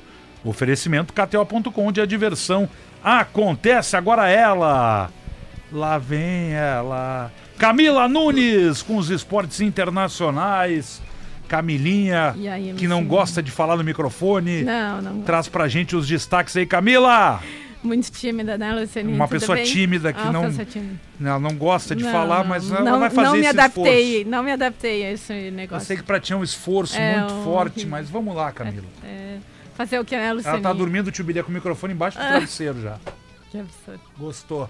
A Camilinha é daquela tese que é a mesma tese minha. Há muito tempo eu vivi calado. Mas agora, é, Mas agora eu lembra que tu cantava falar, isso pra entendeu? mim, É. Lucianinha, no Há início? muito tempo eu vivi calado. É, Camilinha. lembro. Pois é. O que, que tu me conta aí, Camila? Tudo bom, Lucianinho? Tudo. Bom, a notícia da quinta-feira, né, Lucianinho, é o Mbappé, que teria finalmente comunicado ao Paris Saint-Germain sua decisão de deixar o clube ao final do contrato dele, que é em junho desse ano e que coincide também com o final da atual temporada europeia. Segundo a imprensa francesa, a reunião entre ele e o presidente do clube, o Nasser Al-Khelaifi, aconteceu na última terça-feira. Lembrando que o Mbappé está no PSG desde 2017, Lucianinho. Em sete temporadas ele já marcou 243 gols. Ele estaria indo rumo ao Real Madrid. E como ele vai sair no final do contrato, o Real Madrid não vai ter que dispor de nenhum valor para contratá-lo. Mas, segundo os nossos colegas lá da França, o Mbappé abriria mão de receber cerca de 80 milhões de euros do Paris Saint-Germain, que é uma, uma cláusula de fidelidade, bônus de fidelidade que ele teria com o clube, Lucianinho. Então, podemos ver Vinícius Júnior, Rodrigo, Mbappé. Será que cabe todo mundo no mesmo time? Ah, cabe. Que nem coração de mãe, sempre cabe mais um Sempre cabe craque. mais um, né? Um craque Feliz a sempre torcida lugar, do Real né? Madrid, né? O problema é tu botar uns pernas de pau junto aí, não vou nem citar nomes, né? Mas tu botar uns três, quatro pernas de pau não dá, né? Vou te dizer fora do ar depois ali alguns que jogam juntos aí em alguns times que não dá, né? É, acho, que, acho que o Renato e o Codê gostariam desse É, programa. né, acho que sim, todo mundo gostaria, Todo né? mundo gostaria. Esportes internacionais sempre chegando aqui na Gaúcha para KTO.com, onde a diversão acontece. Obrigado, Camila Nunes. 13 de jogo, Centenário 1, 0 Caxias 1, São José. Tem falta o time do Caxias, a bola vem pra área, corta por ali a defesa do Zeca. Vitória importante do São José, fora de casa, vai saindo ali de uma parte mais incômoda da tabela. Mas tá tudo muito parelhinho, muito pertinho. Caxias está na pressão, tentando pelo menos buscar um empate, jogando na sua casa. Bom, giramos todo mundo aqui, ô tio Bilia. Grêmio, Inter, futebol feminino, destaque olímpico, esportes internacionais, 9 h 26 Deixa eu ler alguns recadinhos no zap aqui do, do, do, do show, quer dizer, do hoje. Estamos no show. KTO.com e Unidos. Quando é que eles vão mudar esse celular aqui, ô, meu caro Bilia? Meu caro André Borges. Aqui. Ah, aleluia, funcionou. Abriu a tela. Vamos ver aqui. Boa noite. Olha aí, Mbappé vindo pro, pro Grêmio. Quem é que mandou aqui? O Júnior. Ele mandou de fora do Brasil aqui, porque é um número que, que é do estrangeiro. Como diz aquele amigo meu, do estrangeiro. Lucianinho, sou muito grato por tudo que o Renato deu ao Grêmio como jogador e técnico, mas vejo que ele está muito desgastado. Seu ciclo no tricolor acabou para mim. Tem Arce, Cuca, Tcheco, bons técnicos que podem alavancar este elenco atual do tricolor. O recado do Marco Lindemann de Caxias do Sul. que mais? Como tira a folga o Diori? É, Guilherme. Tá todo mundo vendo aí, né? Não sou eu que tô dizendo. Não, ele tá no 6 por 1. Tem que trabalhar seis dias, folgar um. É o que a regra manda. Então o Diori está descansando. Deve estar correndo aí, né? Correndo pra lá e pra cá, se preparando pra maratona de Boston. Eu tô me preparando pra maratona também de Boston. No meu caso, tio Billy. Que é o que me resta. Olha aqui, ó. Boa noite, Lucianinho. Pelo que estão falando, o Inter é o Real Madrid dos Pampas. Tá provocativo aqui o José Antônio de Canoas. que mais? Aqui, ó. Lucianinho, pode ficar tranquilo. O calorão absurdo terminou. no máximo vai chegar a 32 graus. Em fevereiro e março terminou o calor extremo. Lamartine Lopes de Porto Alegre. Ah, 32. É que no fim de semana bateu todos os recordes, né? Foi demais, foi. Hoje é um dia que não tava uma temperatura amena, 28, 29 durante o dia, agora cai a temperatura. Mas semana, no final de semana tava insuportável, tá louco. Eu pedi clemência para São Pedro, só quem tá aqui em Porto Alegre não merece isso. O cara tá na praia, tá bom, mas em Porto Alegre. A gente foi à praia segunda-feira fazer o programa eu e o Maurício. Parecia outro lugar, assim, outra, outro planeta. Na beira da praia em Capão. Então. Lucianinho Grêmio cede o Galdino para ter Mbappé. Recado do Tuta aqui de Canoas. Não sei, é um negócio que difícil aí para ser fechado, né? O Alex Toscani em Boston, Massachusetts. Duvido tu falar Massachusetts, ô tio Bilia. Frio aqui. Qual é a zaga titular do Inter para mim? Abraço. Eu acho que o mercado é o homem de confiança do Cudê, né? Acho que tem que ser ainda mercado e Vitão. Apesar que eu acho que o Jonathan, Ro... o Jonathan Robert, o Robert Renan é uma boa alternativa, né? Mas eu acho que ainda ficaria com a dupla que tem jogado mais aí. Mercado e Vitão. Tá bem, meu amigo aí de Massachusetts? O Diori passou correndo aqui na. Imagina o pessoal vai começar a mandar recado onde é que viu o Diori correndo, ó. E na BR-290 em Minas do Leão. O Sandro é que manda pra gente. Você que viu o Diori correndo, manda aonde você viu o Diori correndo. O pessoal viu na 290. Mais um antes do intervalo aqui. O Leandro de Almeida Lomba do Pinheiro. Que é melhor, Pavon ou Borré? Boa pergunta, hein? Boa pergunta. Posso pensar um pouquinho no intervalo? Leandro Almeida. O Borré tá jogando fora, né? Eu acho que é do Borré um pouquinho à frente. Não vou pipocar. Mas acho que são dois ótimos reforços aí que a dupla Grenal tá trazendo, mas eu botaria o Borré um pouquinho na frente. Tá bem, Leandro? Boa pergunta, hein? Pegadinha. Vamos pro intervalo? A gente já volta. Vamos falar de exatamente do Pavon na volta e também vamos falar mais de gauchão. Não sai daí.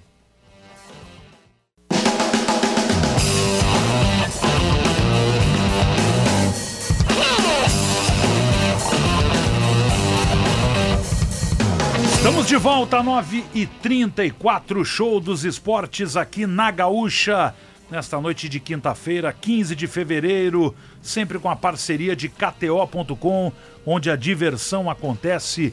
E unidos, a casa da Volks na Ipiranga, pertinho da PUC.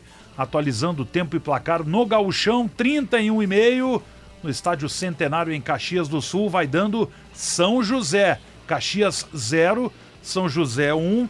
E com este resultado, o São José ingressa na zona de classificação, chega na sexta posição da tabela e o Caxias cai para sétimo, né, com aquele achatamento de 10 pontos. Olha, saiu o gol, gol do Caxias. Foi eu baixar o olho aqui para olhar a tabela, sai gol de empate do Caxias. Então vamos apagar tudo que eu falei sobre classificação. O Caxias busca um empate. Vou só conferir quem fez o gol. Então já vai ter mudança na tabela. O São José vai parar nos oito pontos e o Caxias, que tinha nove, vai somando um, vai para 10 também. Inverte, na verdade, a, a posição. Foi o gol do camisa 7 do time do Caxias, empatando o jogo. Tá ali, conferindo o Gabriel Silva. 1 um a 1 um, confirmando o tempo ali, 22 e 40. Bom, e no Mineiro, eu tô olhando na, no nosso monitor aqui à esquerda, tá dando Coelho contra a Raposa. Cruzeiro 0, América 1, 26, quase 27 do segundo tempo. E é para BH que a gente vai conversar com o nosso amigo comentarista da Rádio Itatiaia, Edu Panz. Edu, seja bem-vindo à Rádio Gaúcha, ao Show dos Esportes. Boa noite. Tudo bem, Lucianinho? Um abraço para você, para o ouvinte da Gaúcha. Boa noite a todos. E o gol foi do garoto Renato Marques, jogador da base do América, fez um belo gol por cobertura do Rafael Cabral. América indo a 13 pontos, assumindo a liderança geral da primeira fase do Campeonato Mineiro. É, eu tô com os dois jogos, um em cada monitor aqui, um na esquerda outro na direita. Então, claro, de olho também no gauchão, onde impacta na tabela. E, e aqui está muito achatado o campeonato, Edu, porque a gente tem assim, o Inter na liderança com 19, em segundo o Grêmio 17, o Inter abriu essa vantagem com a rodada de ontem, o Juventude é o terceiro com 14, e depois a gente tem uma turma com 10 pontos, do quarto até o sexto, e vai baixando a tabela. E o primeiro time na zona do rebaixamento, as duas últimas posições, 11 primeiro e 12 segundo, décimo primeiro em relação ao quarto, são só três pontos de diferença, Edu. Então tudo pode acontecer nas três rodadas que restam aqui no gauchão, né? Em termos de classificação, é. porque passam oito de 12, passa muita gente. Mas o rebaixamento também é algo que, que vai pegar fogo nessa reta final por aqui. Aqui no Mineiro a próxima fase já é a semifinal, mas o regulamento daqui eu não vou, não vou me, arriscar a te explicar não, Luciano, porque ele é muito complicado. São três grupos, 12 equipes divididas em três grupos, classificam os três primeiros colocados e o melhor segundo, só que as equipes do, de cada grupo não se enfrentam. Então quem está no grupo A não joga com quem está no grupo A, só joga com os adversários do B e do C. Então é um negócio meio maluco, é, vai encaminhando o América em primeiro, o Cruzeiro está fazendo um bom campeonato, deve se classificar, e as outras duas vagas em aberto. O Atlético faz um campeonato mineiro muito ruim até aqui, mas está liderando o seu grupo. Até brinquei ontem, o Atlético ele é líder é, do campeonato sem intenção de ser do, do seu grupo, sem, sem intenção, querer. né? O líder culposo, é, líder culposo, não tem intenção nenhuma de ser líder, mas acabou caindo no colo. E Vila Nova, Atlético, uma equipe de São João del Rei, um time até muito bom o Tom Bense, que é um time que disputou a Série B, as outras equipes brigando pela quarta vaga, mas é um regulamento muito esquisito do Campeonato Mineiro. É, aqui, na verdade, o que mudou em relação ao passado é que foi acrescentada uma fase de quarta de final, é jogo único. Então, do primeiro ao quarto, uh, eles têm a vantagem, esses times, de jogar na sua casa por um empate nesse mata de quartas de final. E daí sim, temos a semi e as finais, em dois jogos daí, como sempre foi. Mas aqui acrescentou essa data aí. Os clubes pediram no interior, enfim, queriam uma data a mais. Então, do primeiro ao quarto, tem a vantagem de decidir em casa pelo empate. Né? E do quinto ao oitavo, tem esse ônus de ter que buscar a vitória fora dos seus domínios. Mas aqui ainda vai acontecer muita coisa para definir os oito. Está muito embolado o campeonato. Né? E eu acho que até um. Né, um tá embolado no sentido não tão positivo. Tirando Inter, Grêmio e Juventude, é uma paridade, mas é uma régua um pouco mais baixa por ter uma diferença grande de quem está em quarto e de quem está na zona do rebaixamento. Né? Daí mostra que realmente o campeonato está achatado. Mas não foi para isso que eu pedi para a produção fazer esse contato contigo, Edu, porque a gente quer falar um pouco sobre o Pavon, reforço que o Grêmio né, está trazendo, vindo aí do Atlético Mineiro, claro que a gente acompanhando jogando na Argentina, mas a gente queria ouvir alguém de BH, alguém da Rádio Tatiaia, que acompanhou muito de perto aí o Pavon no Galo. O que, que dá para dizer desse jogador? O Grêmio acerta em trazer esse atacante? Dá para dizer, Lucianinho, que o melhor momento do Pavon com a camisa do Atlético foi com o técnico do Inter, Eduardo Cudê. O Pavon jogou bem na época de Cudê, do Atlético, aquele 4-1-3-2, né, do Cudê, com um volante três meias. O Pavon era o meia que jogava aberto pelo lado direito e era um dos jogadores mais importantes do time. À frente tinha Paulinho e Hulk, dupla de ataque, estava começando a formar essa dupla, né? Paulinho veio com a, expectativa de jogar como um ponta, mas acabou virando um segundo atacante e deu muito certo. Mas foi um momento muito bom do Pavão, que já estava no Atlético há pelo menos seis meses, só que ele, ele chegou em 2022 vindo de oito meses parado, né? Porque ele estava cumprindo uma punição é, de Libertadores e estava em litígio com Boca também, não queria renovar o contrato, ficou encostado. Aí chegou ao Atlético com muito tempo parado, sem ritmo de jogo, então o, o segundo semestre dele a reta final de 2022 foi ruim, foi de adaptação, de recondicionamento físico, não fez pré-temporada. E em 2023, com a chegada do Cudê, ele passou a utilizar o Pavon nesse posicionamento, o meia pela direita. O Atlético marcava com uma linha muito alta, então o Pavon não precisava retornar tanto para marcar. Então ele fez um, um, primeiro trimestre ali, até o momento que o Cudê deixou o Atlético, ele foi muito bem. Era um jogador muito importante. Aí chegou o Filipão, com uma ideia de jogo completamente diferente da do Cudê, né? O Cudê é um, jogador, um treinador que gosta de ter a bola, pressionar a saída do adversário, o Filipão não. O Filipão já é um treinador com um jogo mais direto, joga com linha mais baixa, jogo de contra-ataque, e aí ele usa muito o jogador de lado de campo para fechar uma segunda linha de quatro. E acabou, num primeiro momento, tentando utilizar o Pavon, mas o argentino foi perdendo espaço, perdendo espaço, o Filipão é, cedeu a, a, dupla Paulinho e Hulk, e, e, e, que era o que realmente tinha que acontecer, e, e, o Pavão virou um reserva e muito pouco utilizado. E nesse início de temporada, a mesma coisa, não mudou. É, são poucos jogos até aqui, é verdade, né? São cinco jogos do Atlético. O Pavão não foi relacionado para o de ontem, os quatro primeiros foi, entrou em campo muito pouco. Certamente não seria aproveitado e estava preenchendo é, uma vaga. Há uma pressão muito grande aqui em Belo Horizonte para que o Atlético utilize mais os garotos da base, né? E, e, o Filipão deu uma entrevista na quarta rodada dizendo que a garotada vai jogar quando for melhor do que, do, do que aqueles que estão no elenco, né? Aí o Rodrigo Caetano ouviu aquilo, pelo menos eu imagino, falou: ah, é, então tudo bem. Então vamos vender o Pavon, vamos encostar o Kardec o Vargas, aí não vai no amor, vai na dor para utilizar a base. E justamente no primeiro jogo que o Pavon não foi relacionado, o de ontem contra o Tombense, abriu sua chance para o Alisson, garoto da base, ele entrou e fez um golaço. É, já deu a resposta no primeiro jogo. Mas o grande momento do Pavão em Belo Horizonte foram poucos meses, foi com o Eduardo Cudê. É, às vezes, é, uma, uma situação como essa acaba abrindo a oportunidade para os jovens, né? Ontem o Grêmio aqui botou um time reserva contra o Ipiranga e até o Grêmio empatou 0 a 0 mas o garoto ali, o Gustavo Nunes, que é da base, que recentemente até renovou o contrato, para ampliar o seu vínculo. Claro, o Grêmio não ganhou o jogo, mas ele foi o que melhor esteve em campo lá em Erechim. Então, às vezes acontece isso. Né? Tu tem alguns medalhões que entram. O Renato vem usando alguns caras como o Galdino, o próprio JP Galvão, o, o Natan, que teve aí no Atlético. A gente não consegue entender como é que, onde é que o Natan deixou o futebol dele. Porque o Atlético ele não, não, jogou aqui, ele não está é. jogando. É. Eu não sei se é zona de conforto, o que, que faz com que um atleta daqui a pouco tenha, pouco ou nenhum quase envolvimento com o jogo, como o Natan tá, tá, demonstrando aqui no Grêmio. Já também tinha demonstrado no Atlético, meio que desistiu dele, né? Desistiu totalmente do Natan. Ele até chegou a ser importante em determinado momento. Na época do Sampaoli, ele teve alguns jogos como titular.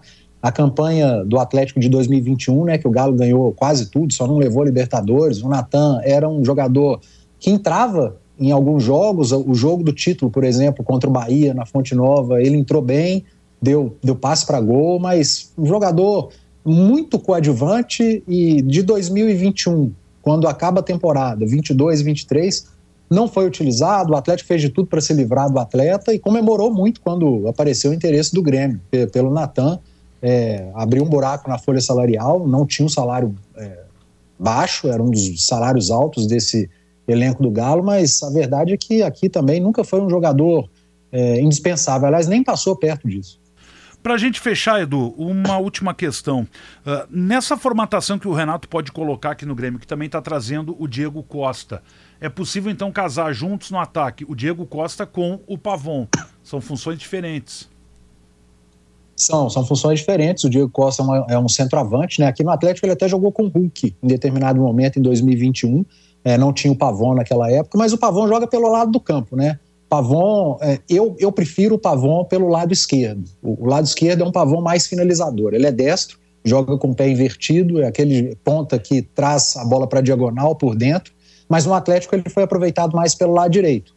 Pelo lado esquerdo ele é um ponta finalizador, pelo lado direito aquele ponta mais construtor, que vai até a linha de fundo, prepara a jogada para um atacante. Eu imagino que o Renato possa utilizá-lo das duas formas, tanto na esquerda quanto na direita, isso é bom, é um jogador que se adapta bem aos dois lados do campo, é multifuncional nessa tarefa, mas é, é, é jogador de lado. O Diego Costa, um centroavante, acho que os, eles podem se complementar assim no, no Grêmio. Muito bem. Edu Pans, obrigado por nos atender aqui na Rádio Gaúcha. Um grande abraço aí para todo o timaço da Rádio Tatiá em BH. Sempre é bom conversar aqui com um amigo na Rádio Gaúcha. Até uma próxima. Vale, valeu, Lucianinho. Sempre prazer falar na Gaúcha, sempre que precisar só chamar que a gente está por aqui. Um abraço, boa noite. Valeu, grande abraço. Edu Panzi, comentarista da Itatiaia de BH, conversando conosco aqui, falando um pouco sobre Pavon lá no Atlético, o novo reforço do Grêmio, né, que chega aí para tentar melhorar esse ataque junto com o Diego Costa, o Grêmio que né, corre contra o tempo para ter esses dois jogadores à disposição já no Campeonato Gaúcho, né? O prazo termina amanhã. 33 de jogo no centenário, ninguém é de ninguém, assim como o programa de Rafael Collin. Um para o Caxias, um para o Zeca. Vamos fazer intervalo, tio Bilia. Depois na volta vamos falar mais de gauchão, vou seguir atualizando aí esse jogo e a tabela. A gente já volta para fechar o show.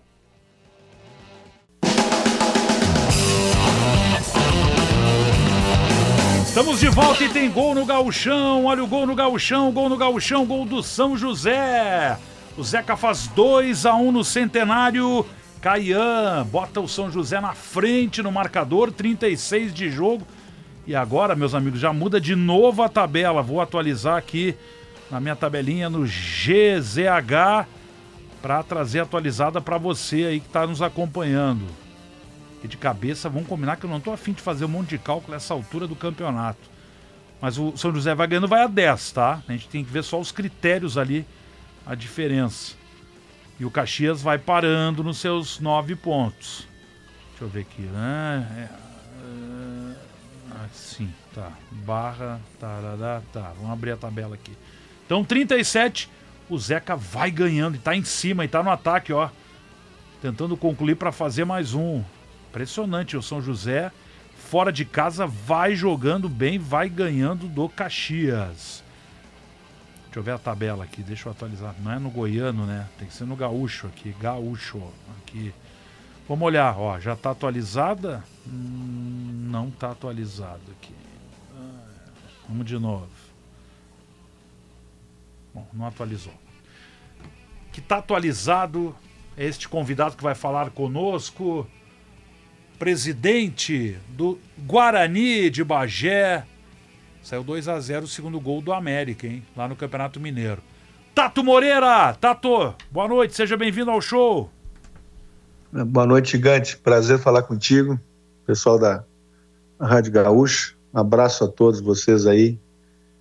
E tô aqui, tô olhando o jogo tá do Caxias uma... São José. Pra quem tá torcendo aí, Tato? Você é que torce pra alguém nessa. Ah, torcer pra ninguém marcar ponto, aí não tem como, né? com esse bololô aí não tem, né? É, empate, empate, tem que empatar. Tem, todo mundo tem que. Para eu, em primeiro lugar, eu, é, eu penso né, que, que, que, a gente tem que fazer a nossa parte. Eu, ontem, antes do jogo, foi tarde aquele jogo ontem, né, Luciano? Ah, Nove e meia, foi uma é. angústia. Assim, a ah, gente é. até que fez o jogo, né, que era de transmissão do uh, do GE.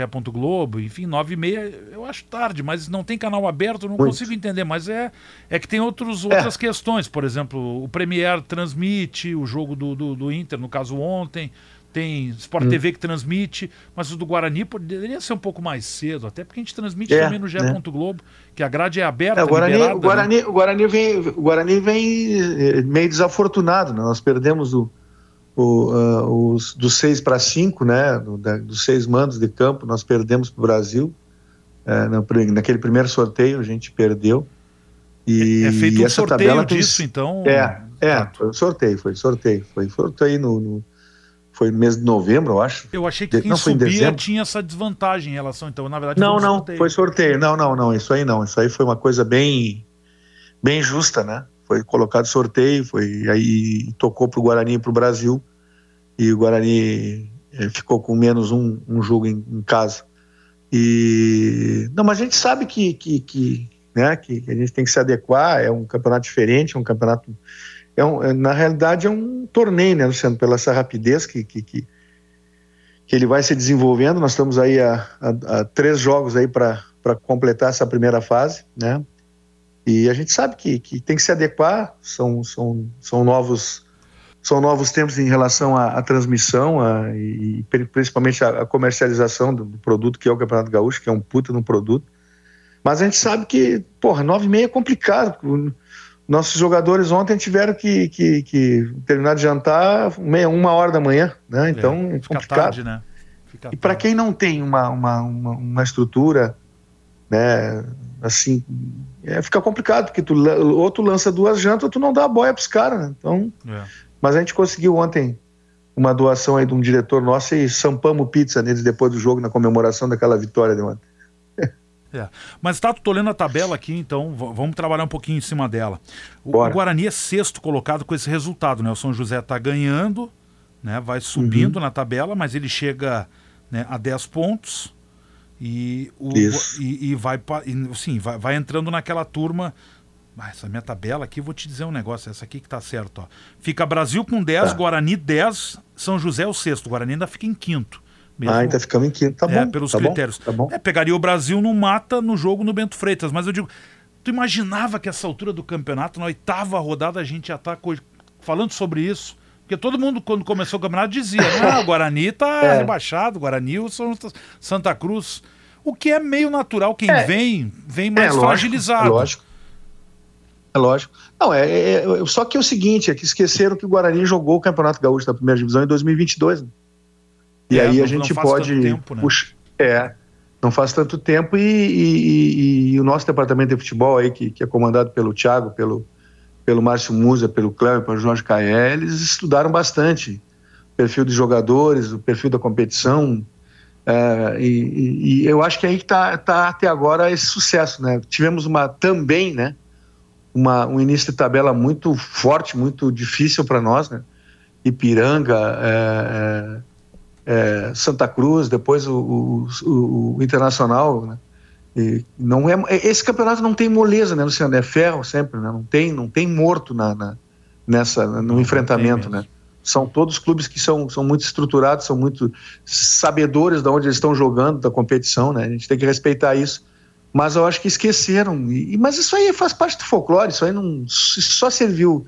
Se serviu para alguma coisa, serviu para nos motivar. Para mim, particularmente, e para os outros presidentes aqui, isso não, não, não entrou no nosso ouvido. A gente sabe que tem que trabalhar. A condição do, do, do treinamento do time, olha lá o, o, o, o, como é que é o goleiro do, do São José lá, o, o Fábio. fazendo um milagre lá. É, o Fábio. O Fábio fazendo um milagre lá, né? Quer dizer, aí tu vê a qualidade, né? Dessas, dessas figuras já carimbadas e históricas pela qualidade, pelo que entregam para o campeonato como ele, né? Fazendo um milagre. Então, mas isso não, não, não entrou, não, não, não, entrou na nossa cabeça. A gente tem o nosso objetivo, nosso objetivo principal, e não adianta fugir disso, é fugir do rebaixamento.